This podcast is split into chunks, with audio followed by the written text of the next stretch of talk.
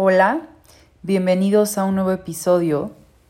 Yo soy Mariana Moncada, soy Talent Advisor y me dedico a asesorar a personas en su búsqueda y perfil profesional.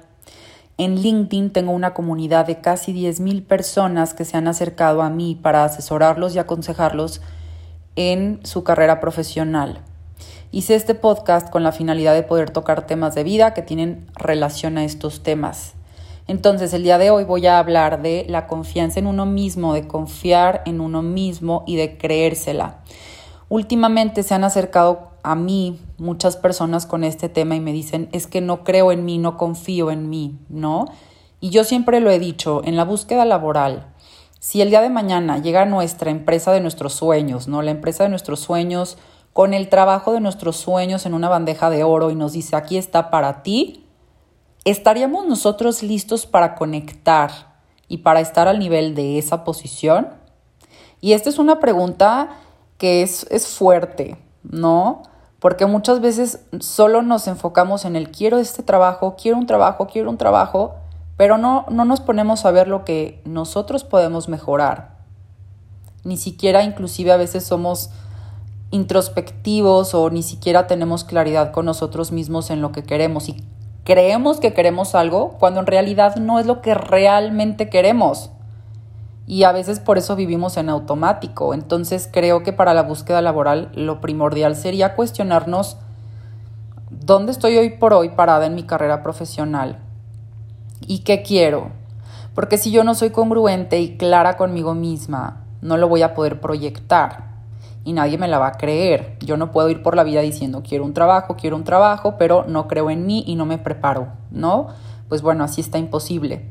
Entonces, eh, algo que a mí me ayudó muchísimo a creer en mí, en mi talento y poder empezar este proyecto que ya tiene más de un año, que comencé a asesorar a personas en su búsqueda laboral, fue esta parte de decir, la gente tiene que saber este, esta información, a la gente le puede ayudar y esto va conectado a mi misión de vida, porque no es nada más para que las personas puedan conseguir un trabajo, es para que las personas puedan tener una carrera satisfactoria y puedan ser más felices.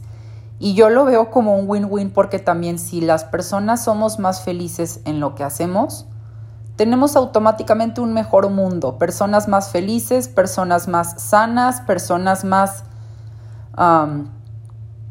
conectadas a, lo que hacen. Entonces es por eso que con mucha seguridad empecé a crear contenido. Al principio no fue con la intención como de...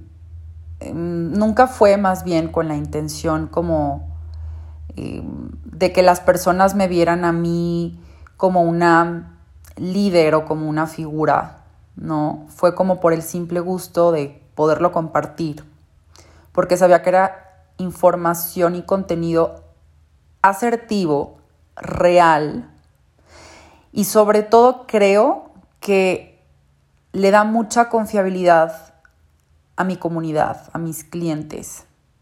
¿Por qué? Porque también empecé a cuestionarme de cosas de las que antes nadie se cuestionaba o empecé a tocar temas que antes nadie se cuestionaba o nadie los ponía sobre la mesa, ¿no? De pronto los procesos de búsqueda eran muy automatizados.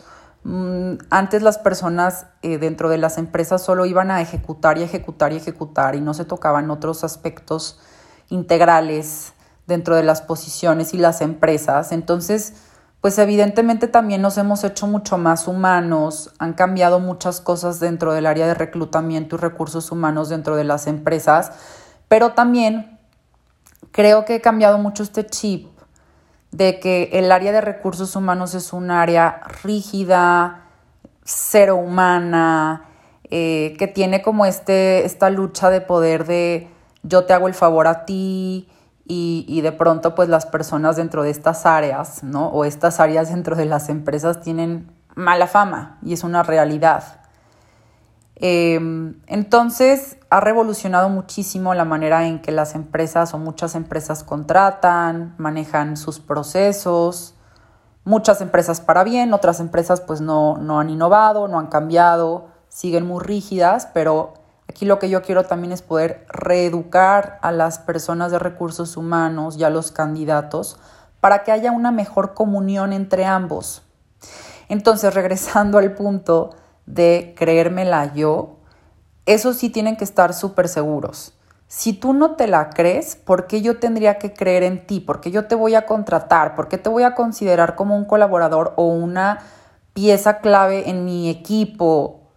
Si tú mismo llegas a la entrevista con esa inseguridad y, sin una claridad eh, y sin una proyección. Ahora, nadie somos perfectos, nadie tenemos nivel de energía al 100% siempre, ni tampoco una confianza completamente perfecta siempre y para nada. Somos seres humanos, tenemos días buenos, tenemos días malos.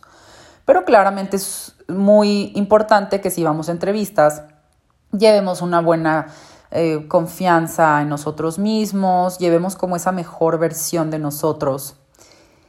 Y cómo yo me doy cuenta si tú como candidata o candidato no crees en ti. Los, los reclutadores, y siempre lo he dicho, somos muy intuitivos, somos mucho de feeling. Desde también la manera en cómo son tus ademanes, eh, cómo reaccionas, tus movimientos faciales, em, ¿no? Desde ahí, también en la manera en la que contestas.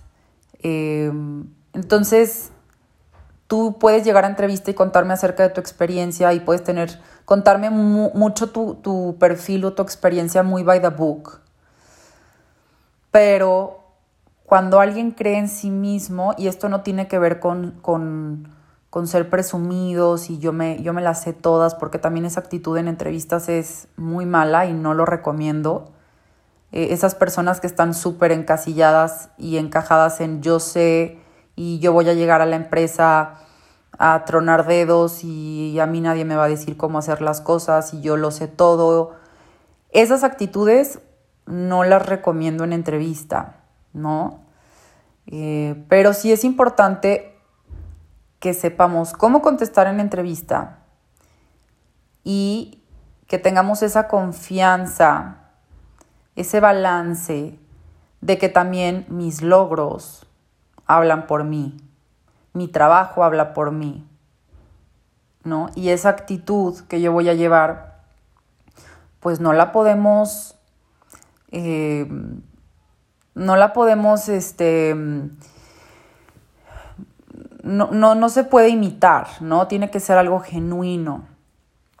Porque también nos damos cuenta, o tú te das cuenta, cualquier ser humano se da cuenta cuando otro, otra persona no está siendo genuina o real.